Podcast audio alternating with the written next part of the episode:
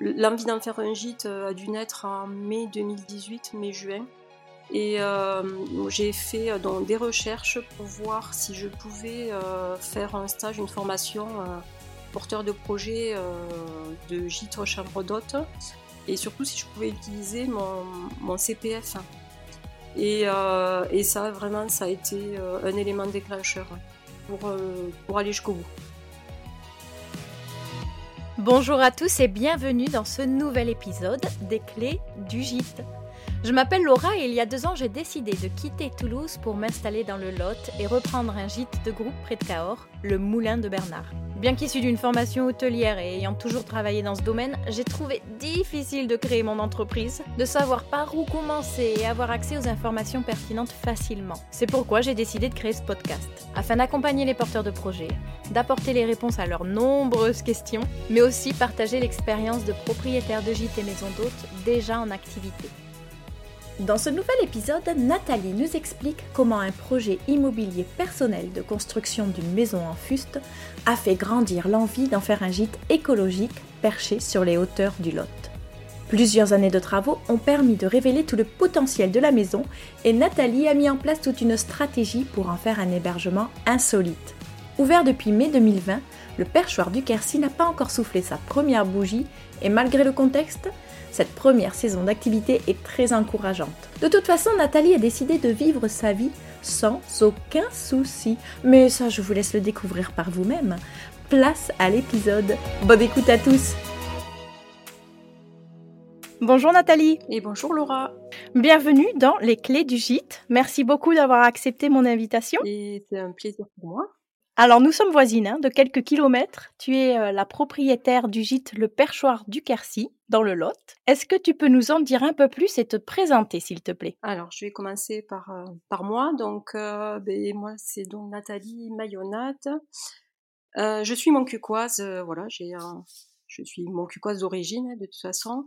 Alors du coup, en fait l'histoire de notre gîte elle est un peu particulière parce que le projet, il est né plus dans la tête de mon mari. Voilà, c'était un petit peu son rêve que de construire une maison en fuste. on avait découvert ce style de construction chez des amis en fait. Et voilà, il est tombé, il a eu le coup de cœur et il s'est dit un jour, voilà, j'aimerais faire une maison en fuste. Donc, euh, en fait, le, euh, le, projet, en fait, il l'a plus ou moins lancé il y a, on va dire, huit ans. Je suis remontée en arrière pour essayer de retrouver l'historique. Mais le premier contact qu'on a eu avec le fustier, il remonte à 2012. Donc, euh, ça fait huit ans. L'idée était déjà de, de, de, créer un gîte ou vous, vous imaginiez juste un, un projet de création de maison Voilà, c'était vraiment plus un euh, donc au-delà du, euh, ben, du rêve, c'était de, euh, de faire un investissement immobilier pour anticiper ben, notre retraite, hein, puisque mon mari étant artisan, voilà, c'est des choses qu'il faut préparer en amont. Et du coup, c'était pas du tout, en fait, on n'avait pas vraiment d'objectif quant à l'occupation de la maison. ça serait pour nous, ça serait pour les amis. Enfin voilà, on n'avait pas pas du tout réfléchi à ça. Et moi, je t'avoue qu'en fait, je suivais le projet de très loin parce que j'étais très impliquée dans mon travail et j'étais pas du tout disponible pour m'investir par ailleurs. Donc en fait, si tu veux, bon, le projet a démarré. on a eu beaucoup, enfin, mon mari a mis beaucoup de temps à trouver le terrain qui pourrait recevoir ce, ce, type de construction. Une fois qu'on l'a trouvé, donc en fait on a eu de la chance parce que on en a trouvé un juste à côté de chez nous, donc euh, ça c'était vraiment un gros euh, plus pour pouvoir suivre les travaux. Il est euh, situé à 500 mètres de, notre maison. et du coup, donc après ça a été la recherche, après la recherche du terrain, ça a été bon le prêt, ça a été l'obtention du permis de construire, ça, ça a été très très très long. Parce que c'était un projet atypique. Oui, et en fait, bon, c'est un, c'est, un, un, type de construction qui n'est pas courant dans le Lot. Peut-être qu'on peut, préciser un tout petit peu pour, pour ceux qui connaissent pas. Donc, ce sont des, des rondins de bois, si je me trompe pas. Et, et le perchoir donc tient son nom parce que c'est une maison en, en suspension sur pilotis. C'est bien ça? En fait, c'est exactement ça. C'est vraiment euh, l'architecture qui a inspiré, euh, qui nous a inspiré pour le nom euh, du gîte. voilà. Elle est sur pilotis parce qu'en fait, on voulait vraiment éviter de, dénaturer le terrain. Voilà, on voulait garder vraiment la, structure du terrain et du coup, on, l'a faite sur pilotis. voilà, de, de, cette façon, elle est juste posée sur le terrain, puisque le terrain est, étant en pente. voilà c'est euh, l'artisan qui nous l'a faite, il est, euh, il habite à, dans le Lot, c'est un lotois, et euh, en fait, il travaille qu'avec une tronçonneuse. Voilà, donc en fait, il a fait toute la maison à l'aide de sa tronçonneuse et de la grue pour pour monter les rondelles. Voilà. Il travaille tout seul. Il n'y a pas de vis, il n'y a pas de clous, il n'y a pas de, de, colle, de produit ou quoi que ce soit. Il y a juste en fait l'isolation entre chaque rondelle euh, donc euh, qui peut être faite en laine de mouton. Bon, nous on a, on a préféré euh, une isolation, enfin, je, je, crois que c'est du, je sais plus ce que c'est exactement d'ailleurs, mais enfin bon, c'est pas de la laine de mouton. Vis-à-vis de la RT 2012, voilà, on voulait s'assurer quelque chose de, de, conforme en fait. Vous aviez à cœur de, de faire quelque chose le plus écologique possible, il me semble. Oui, je vais quand on choisit de faire une maison, euh, enfin un fuste, de toute façon, euh, c'est que déjà à la base, euh, enfin voilà, on aime les choses naturelles. voilà, c'était ça, ça, pour moi, ça, pour nous, ça coulait de source. voilà. Après, c'est vrai que nous personnellement, on est quand même très, enfin, attentif à tout ce qui est écologique, éco-responsable, voilà. Donc euh, voilà, on ne s'est pas vraiment posé la question. C'était pour nous c'était naturel en fait. Euh, voilà. Après, euh, on a, joué le jeu jusqu'au bout, je dirais, mais parce qu'aussi le, le, constructeur, il est, dans cette démarche-là. Donc finalement, en fait, c'est lui qui nous a, enfin, embarqué aussi dans le côté écolo. Il a utilisé vraiment le maximum de bois. L'architecture est, l'architecte pardon est, un écolo euh, militant, donc euh, voilà. D'accord. Quand vous avez conçu la maison, donc c'était euh, à titre personnel, il n'y avait pas l'aspect maison d'hôte. Est-ce que, hum, est-ce que tu l'as imaginé Non, comment je pourrais dire? Est-ce que tu l'aurais imaginé différemment? Si tu avais de suite eu l'intention d'en faire, d'en faire un gîte? Oui, je pense. En fait, il y a des, des côtés, des aspects qu'on n'avait pas anticipés. Du coup, voilà, il nous aurait fallu une pièce en plus pour le stockage. Et du coup, ça, c'est vrai que on, l'aurait réfléchi différemment, c'est sûr. mais bon, ça, ça ne gâche en rien. Enfin, je veux dire le gîte, euh, il est comme il est, euh, il est, il est super quand même. Mais, mais il y a des aspects, oui, euh, je dirais pratiques, qu'on aurait anticipé si on avait eu dès le départ pensé au gîte. Il y a des choses qu'on a pu rectifier pendant les travaux, parce que comme les travaux ont duré longtemps, et que l'envie d'en faire vraiment un gîte, je dirais une activité professionnelle, euh, est né, du coup, on a, on a rectifié des choses. On a modifié des choses. Et elle est née comment cette idée alors? Alors, pour reprendre un petit peu mon parcours professionnel, donc moi j'ai fait des études de compta et donc j'ai pratiqué pendant une bonne dizaine d'années. ensuite, j'ai travaillé pendant dix ans dans une boîte de vente à domicile comme manager. Et donc c'est là que je me suis vraiment beaucoup investie au point de m'en fatiguer.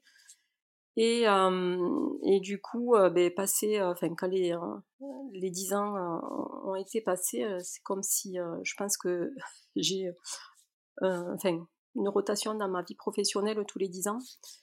J'ai j'avais envie d'autre chose voilà. J'avais envie de, de quitter mon travail pour pour faire autre chose. Et puis en fait quand la maison a quand euh, la maison a commencé à être bâtie sur notre terrain, parce qu'en fait, il faut savoir que euh, le fustier construit la maison euh, dans son atelier, ensuite il la démonte et il la remonte sur le terrain définitif. Et donc, il y a deux ans, quand il a commencé à la remonter, là, j'ai, moi, j'ai vraiment réalisé que ben, ça allait être vraiment un, truc quand même assez grand.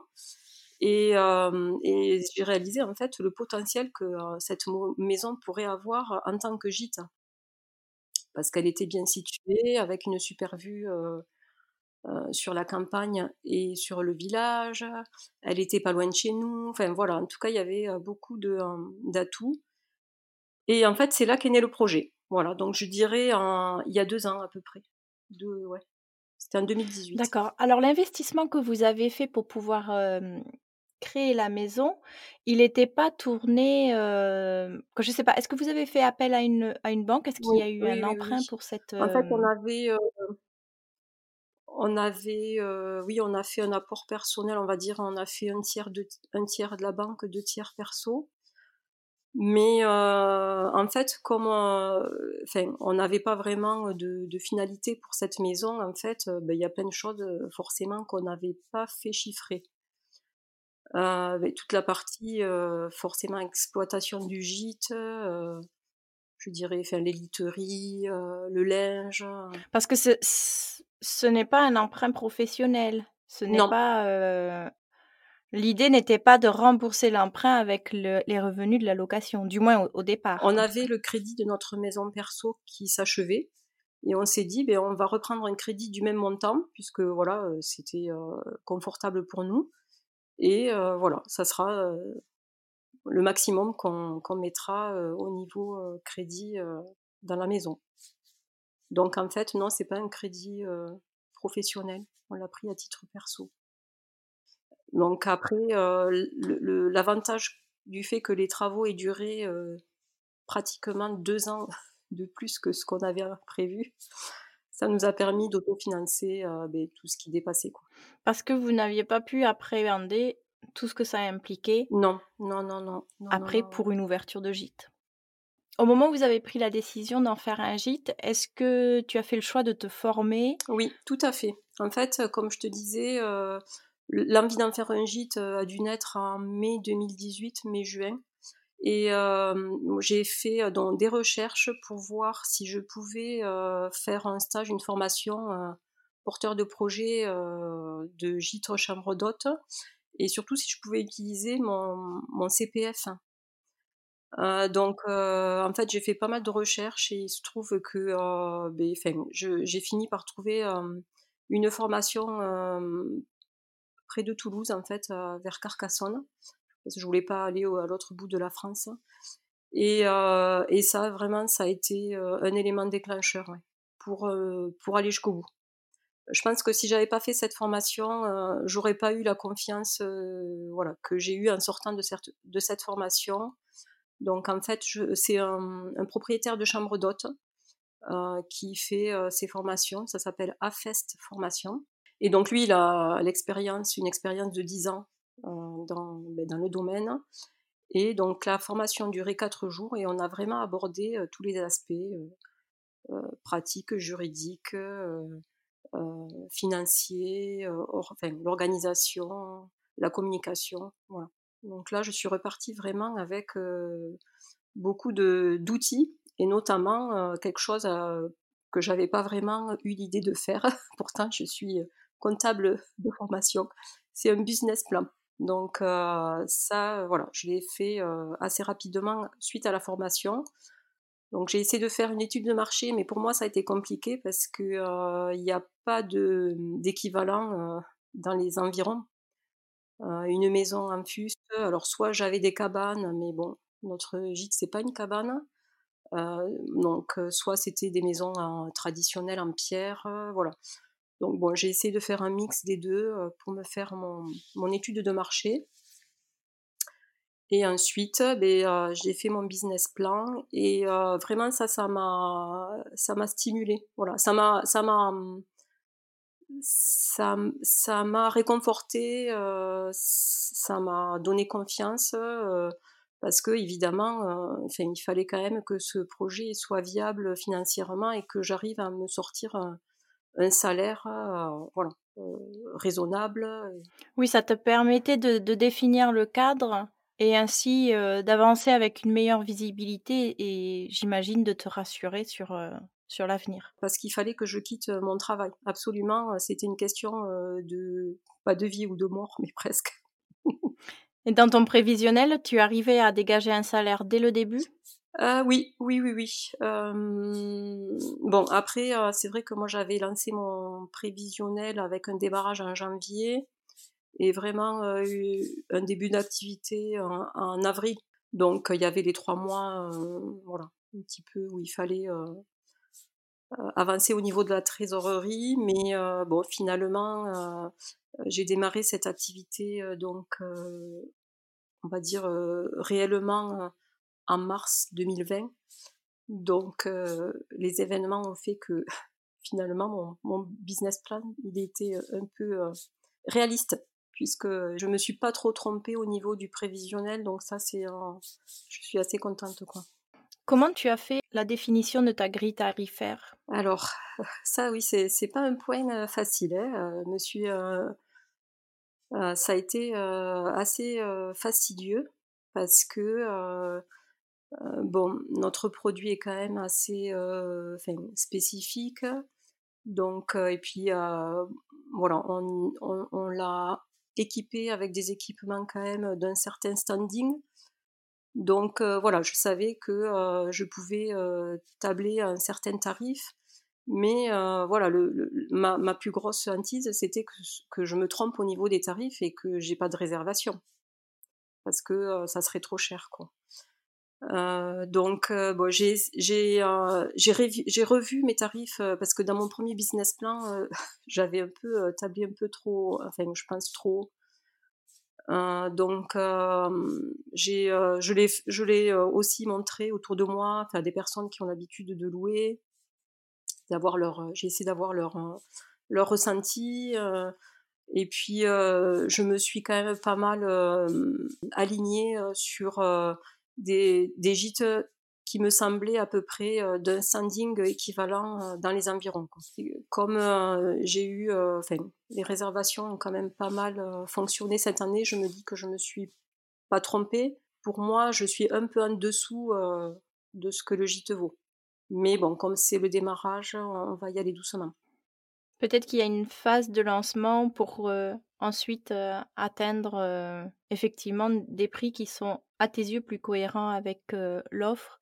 Est-ce que le gîte est référencé sur des plateformes de réservation? Alors, donc oui, je l'ai en premier lieu mis sur Abritel et sur Airbnb. Donc ça, c'était le 1er mars. Donc en me disant que voilà, il fallait absolument qu'il soit visible avant, enfin, au moment où les gens réservent leurs vacances d'été, quoi. C'était ma mon objectif. Et donc j'ai eu ma première réservation grâce à Britel une semaine après l'avoir mis en ligne. J'étais contente. j'ai été aussi, je suis référencée aussi donc sur l'office du tourisme. Ça, ça a été dans un second temps. Et ensuite, donc, il y a eu le premier confinement. Et là, je me suis dit, tu vas profiter de ce temps pour créer le site. Donc, j'ai créé mon site avec Wix. ça m'a pris beaucoup de temps mais bon, parce que je suis aussi quelqu'un de très, euh, d'assez perfectionniste, donc voilà, il fallait que ce soit, que ça ressemble à l'idée que je m'en étais faite au départ. Euh, je, ne, sais pas euh, bâcler les choses en fait, je, je, j'y arrive, je, je peux pas. Donc du coup, euh, ça m'a pris beaucoup de temps, en fait ça m'a pris un mois en y passant 5 jours sur 7. Mais voilà, donc j'ai eu mon site et j'ai pris un abonnement chez Eloa. Donc Eloa, c'est un channel manager. C'est une plateforme de réservation en fait. Et ce qui me permet, ce qui me permet d'avoir que les gens puissent réserver euh, directement en, cliquant sur réserver, euh, voilà. Et là, il y, a un mois, j'ai quitté Eloa et je suis passée chez Amenities. Donc c'est l'équivalent, mais euh, enfin pour moi, je, en mieux. D'accord et je pense que, si je me trompe pas, tu t'es fait, très récemment, certifier par, Gîtes de France? Alors pas Gîtes de France, j'ai fait la demande de classement au mois de mars, puisque maintenant dans le Lot, l'Office du tourisme est, la, qualification pour faire les classements, puisque effectivement jusqu'à l'an dernier, il n'y avait que Gîtes de France dans le Lot qui avait la compétence pour le faire. On pouvait aussi faire appel à un organisme extérieur. Et donc oui, j'ai fait cette demande au mois de mars et j'ai eu la visite la semaine dernière. Donc j'aurai bientôt ben, en principe 4 étoiles. Félicitations Il faut juste que je mette deux patères dans la salle de bain, un miroir sur pied et une un adaptateur pour les prises étrangères. Voilà, c'est tout ce qui me manquait euh, pour bénéficier de la quatrième étoile. Est-ce que tu as trouvé la, le cahier des charges contraignant ou plutôt pertinent? Je trouvais que c'était euh, non pertinent, oui. Il y a, alors en fait, le cahier des charges, fait la grille, euh, j'en avais eu, euh, enfin, j'en avais eu connaissance il y a presque deux ans en fait. Donc il y a des, pas mal de choses que j'avais du coup rajoutées sur la liste des équipements pour anticiper ça. Quoi. À tes yeux, est-ce qu'il est indispensable d'être affilié à un label? Indispensable, non, puisque moi je suis je suis pas affiliée, enfin je suis affiliée à aucun label pour l'instant et et ça m'a pas empêché d'obtenir des réservations. Pour moi, le label, ça représente plus une reconnaissance. Donc, en fait, au début de, de, mon projet de gîte, en fait, j'avais fait des recherches par rapport au, au, label, mais plutôt au label environnementaux, en fait. Donc, je m'étais un peu, petit peu penchée sur la clé verte, Éco-Gîte. Donc, Éco-Gîte, c'est Gîte de France et sur le label éco européen, éco-label européen. Mais donc j'en avais retenu qu'un, c'était la clé verte. Mais en fait, bon, c'est quand même un investissement financier et voilà. Après, c'est une démarche. Je, suis encore en, réflexion. enfin, du rapport surtout, qu'est-ce que ça va m'apporter voilà, moi j'aime bien euh, retrouver le, rapport gagnant-gagnant. Donc, euh, qu'est-ce que réellement va m'apporter le label euh, Voilà, je, je, suis encore en train de, de, réfléchir par rapport à ça, en fait, si je passe le pas. Est-ce que dans la rédaction de ton business plan, pardon, tu avais anticipé les frais de référencement auprès des plateformes de réservation, ben, d'affiliation à, un label quelconque, justement? Oui, tout à fait. Oui, oui, ça c'était bien intégré dans mon plan de financement d'ailleurs, à titre de. j'avais été assez prudente et j'avais considéré que ben, toutes mes réservations viendraient de, de plateformes style enfin, Airbnb ou Abritel et du coup mes frais étaient assez élevés. Quoi. Enfin, bon, après, moi j'ai essayé de, de faire en sorte de. Enfin, que mon tarif sur ces plateformes de réservation il soit quand même au-dessus de mon tarif en direct. c'est un peu l'intérêt. si les gens y réservent en direct, c'est d'économiser les frais. Bien sûr, pour compenser la commission que prennent ben, tous ces partenaires. Mais finalement, en fait, pour revenir à, à ma première saison, j'ai eu 75% de mes réservations qui sont arrivées en direct. Et donc les gens m'ont bien vu sur les plateformes de réservation, donc surtout Abritel et Airbnb, un petit peu Booking, très peu. Et, et, donc 75% d'entre eux m'ont téléphoné pour réserver en direct. Et leur premier argument, c'était c'était pour économiser les frais. D'accord, en fait, ils t'ont repéré sur les autres plateformes, mais ensuite font l'effort de te contacter en direct pour pouvoir faire un contrat avec toi Ça faisait partie des choses que j'ai appris pendant cette formation. Et donc, et donc c'était une priorité vraiment. Donc, les OTA, c'est plus de la visibilité en fait. Hein. C'est, c'est, oui, c'est, c'est eux qui nous montrent et, et après, donc l'objectif c'était que les gens ils puissent me trouver. Donc, d'où aussi l'importance d'avoir un nom bien spécifique pour que les gens, en fait, en tapant le nom ben, sur, le, sur un, moteur de recherche sur Internet, ils arrivent à retrouver. donc moi, le perchoir du Quercy, quand on tape le, perchoir du Quercy sur Google, on va retrouver ma page Facebook, on va retrouver mon compte Google. Donc ça aussi, ça fait partie des choses que j'ai créées assez rapidement, un compte Google Business. Et ils trouvent après, ils me trouvent ben, sur le, le site de l'Office du tourisme, pardon. Le choix du nom est très important. Et ce nom-là, il faut le mettre, enfin, il faut, il faut l'évoquer plusieurs fois dans l'annonce en fait, plus que dans le titre, même dans l'annonce, de façon à ce que les gens comprennent bien que c'est le perchoir du Quercy. Dans ta communication, tu as choisi. Déjà, est-ce que c'est toi qui t'en occupes ou est-ce que tu as délégué cette partie? Oui, oui, oui, c'est quelque chose que j'aime bien faire. Donc voilà, tant que je m'en sens capable, je le fais. Donc après, bon, qu'est-ce que tu appelles par communication? Alors c'est vraiment pour moi la publicité. Est-ce que tu as fait des, démarches pour contacter peut-être des magazines locaux ou, même plus grands?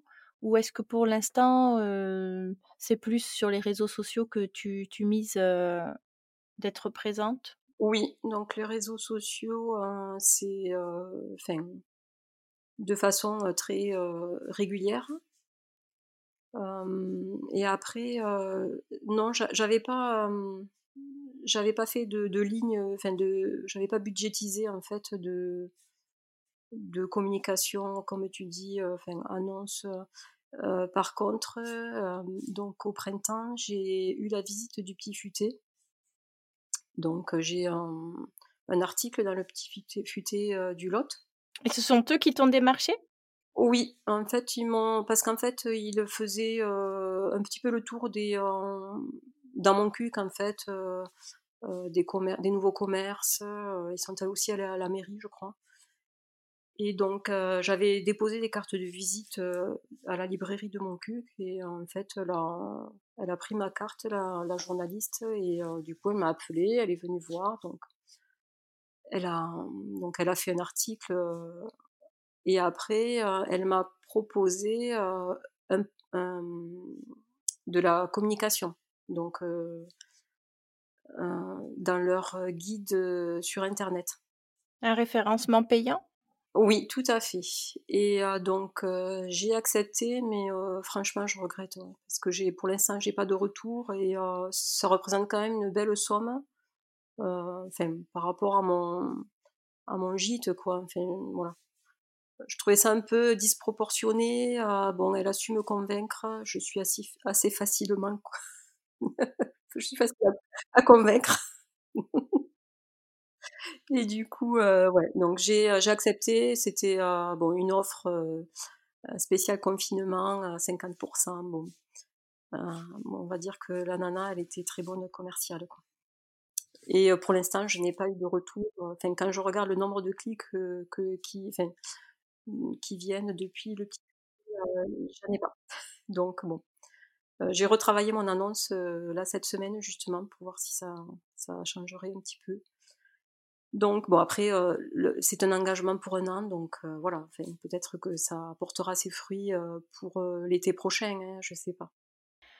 Alors pour parler un peu plus concret, est-ce que tu peux nous, nous décrire ta journée type, ton organisation au quotidien?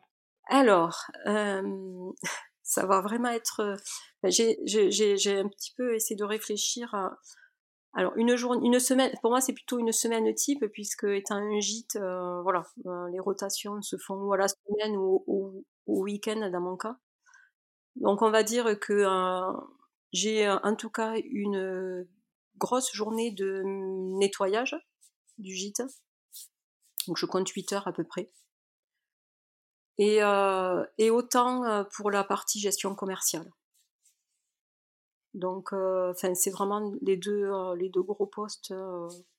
Donc, quand je dis gestion commerciale, c'est tout le temps que je passe à l'ordinateur finalement à, mettre à jour des informations, à suivre les mails, la promotion sur les réseaux sociaux.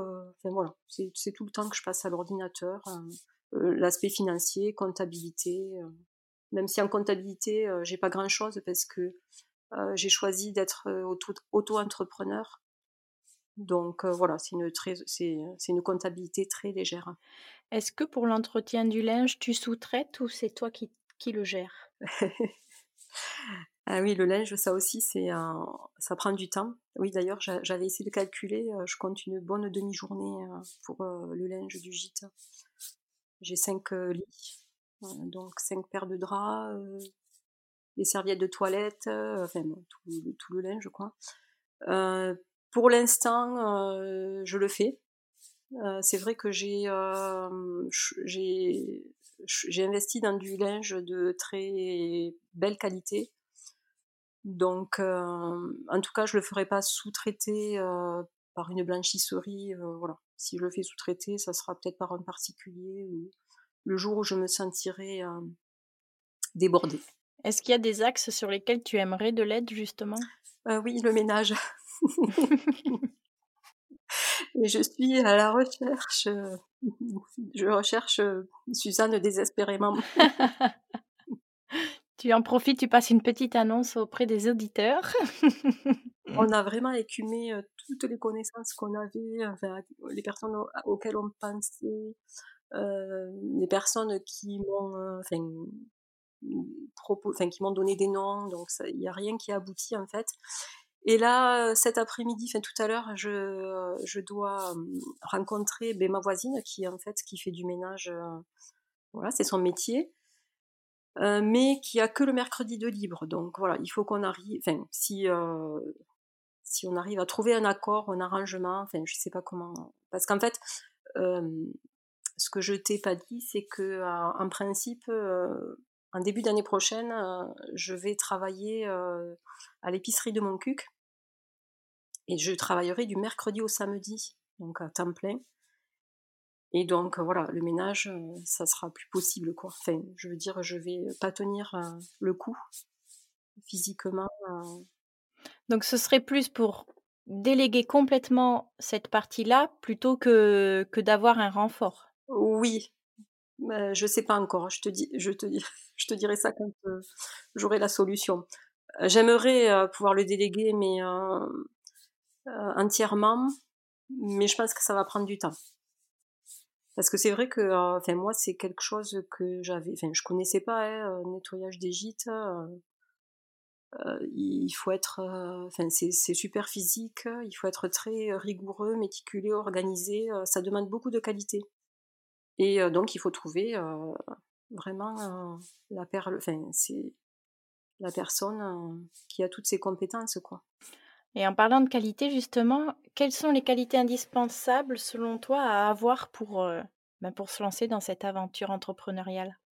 Alors, il faut, je dirais, être, enfin, avoir le sens de l'accueil, mais bon, ça c'est évident, aimer recevoir les gens, aimer partager. Parce que enfin pour moi c'est la base hein, la maison c'est un peu la mienne donc il faut aimer partager déjà sa maison avec les gens. Il faut être bienveillant il faut être disponible il faut être organisé. Je rigole parce que c'est pas forcément ma, une de mes qualités il faut être, euh, il faut avoir la forme physique. Hein. Ça, euh, vraiment, euh, c'est quelque chose. Il faut être en, bonne forme. Est-ce que tu aurais un, conseil ou même un secret à nous, à nous donner pour bien séparer vie pro et, et vie perso? Je ne l'ai pas trouvé encore. bon, alors ce sera. ce sera pour un prochain épisode. J'écouterai les prochains podcasts. Mais c'est malheureusement c'est souvent c'est souvent la même réponse qu'on me donne. Euh, enfin, ceci dit, euh, à toute, euh, je mesure quand même ma réponse parce que nous, notre maison est quand même, enfin, c'est pas chez nous. Donc oui, enfin quand même, j'exagère parce que c'est c'est pas comme si je tenais une chambre d'hôte ou quand je quitte le gîte. Euh, mais bon, il y a toute la partie finalement euh, administrative euh, enfin, que je fais depuis la maison. Le linge, c'est à la maison, donc j'ai souvent ma tête, elle est au gîte, quoi. La charge mentale est, est plutôt. Il faut être disponible, donc voilà, moi, si les gens m'appellent, ça m'est arrivé à 10h30 du soir parce qu'ils croyaient qu'il y avait le feu à la maison. J'ai répondu parce que je me suis dit quand même, pour qu'ils m'appellent à 10h30, c'est qu'il y a un problème.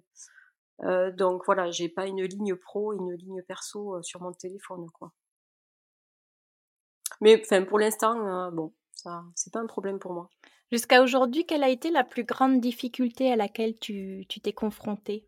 Plutôt, je dirais, je suis quelqu'un qui a du mal à gérer les conflits.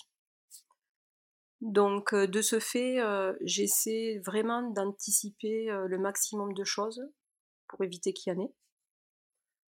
voilà, ma priorité, c'est vraiment que le client soit vraiment satisfait, content, quoi, et, et que j'ai pas de, reproches. Mais cet été, voilà, j'ai des, des hôtes qui ont écourté leur séjour parce qu'elles ont vu des souris dans la maison.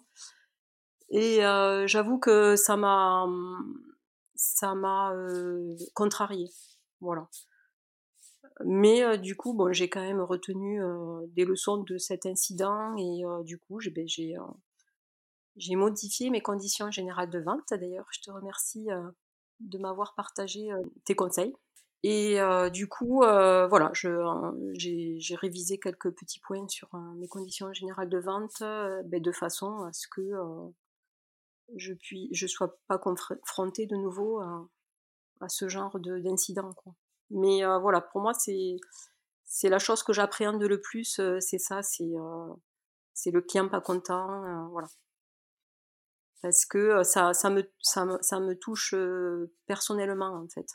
Oui, il y a, y a un besoin de distance à prendre aussi. Voilà, en fait, je, je suis quelqu'un qui, voilà, je sais pas trop les, les situations de conflit, non, je gère pas en fait. Je, donc du coup, je, c'est pour ça que j'essaie vraiment, j'essaie d'anticiper le, le plus de choses que je peux. Hein. Et à contrario, quel souvenir te donne immédiatement le, le sourire lorsque tu y repenses?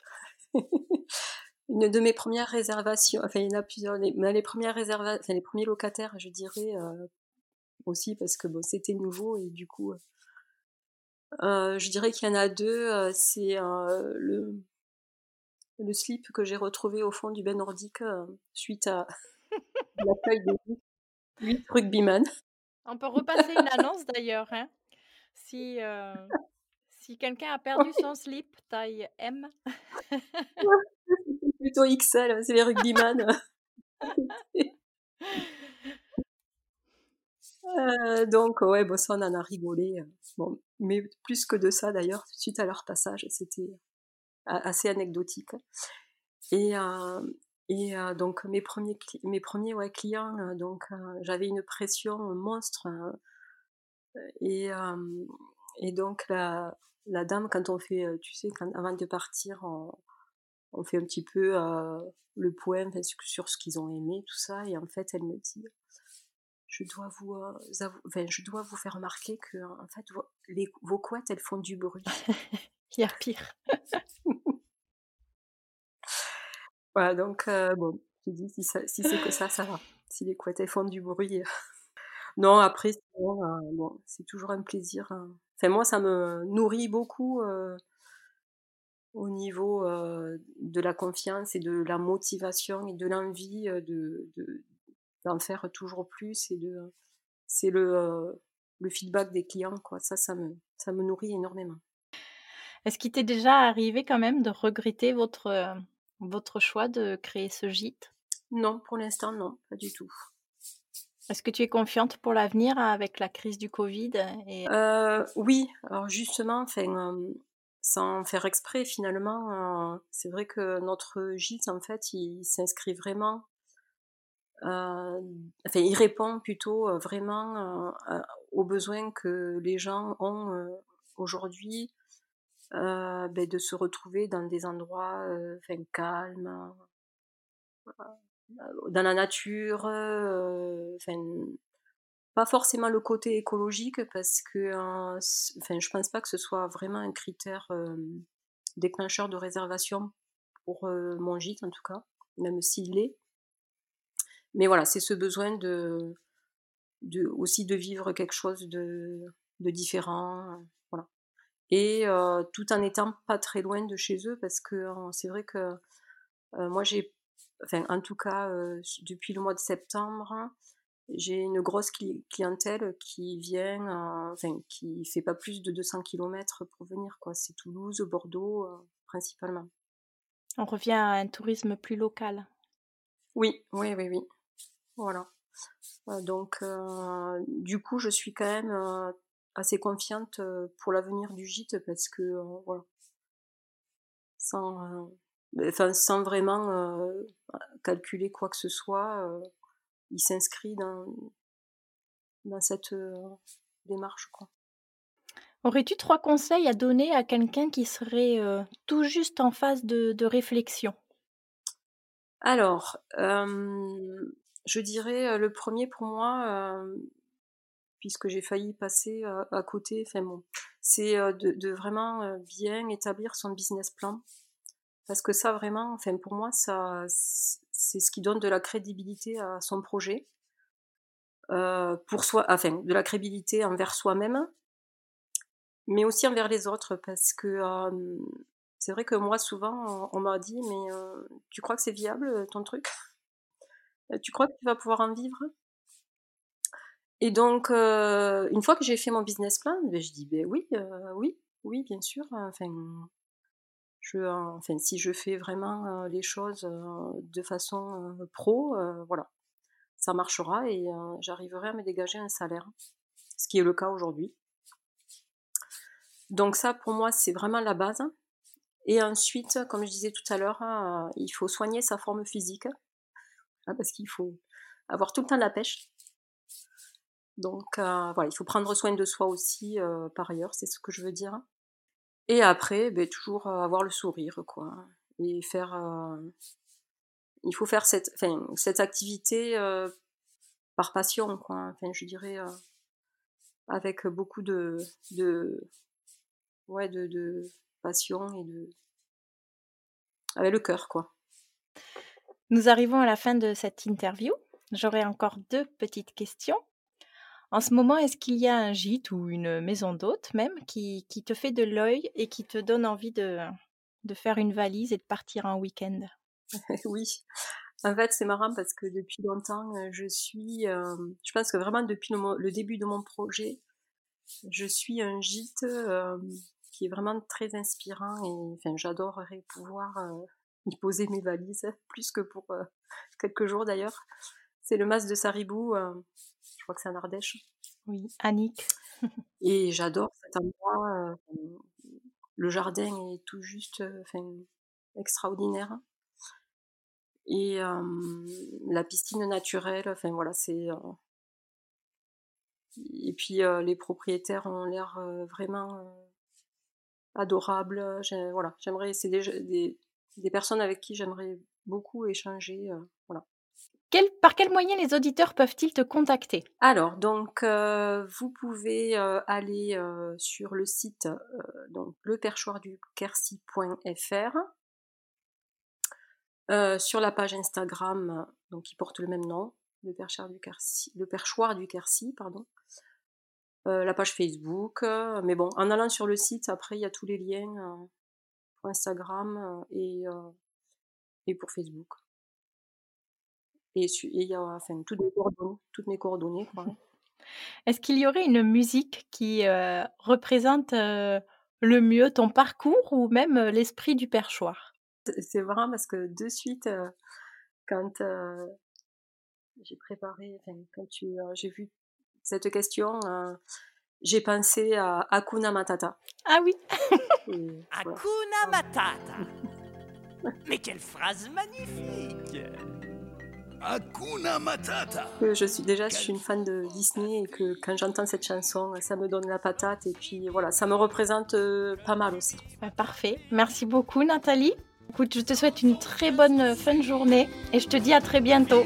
Merci encore. Allez, au revoir Laura. Hakuna Matata. Hakuna Matata. Mais quelle phrase magnifique. Hakuna Matata. Quel chant fantastique. Ce mot signifie que tu vivras ta vie. Ouais, chante. Sans aucun souci. Philosophie. Hakuna Matata. Les clés du gîte, c'est terminé pour aujourd'hui. J'espère que l'épisode vous aura plu. Si c'est le cas, n'hésitez pas à vous abonner et nous laisser non pas une, ni deux, ni trois, mais cinq étoiles sur la plateforme Apple Podcast. Nous sommes impatients de vous retrouver sur les réseaux sociaux, at les clés du gîte, pour connaître vos réactions et en discuter avec vous. Rendez-vous sur le site internet lesclésdugîte.fr pour suivre notre actualité et retrouver toutes les notes de l'épisode, et bien plus encore. À très vite!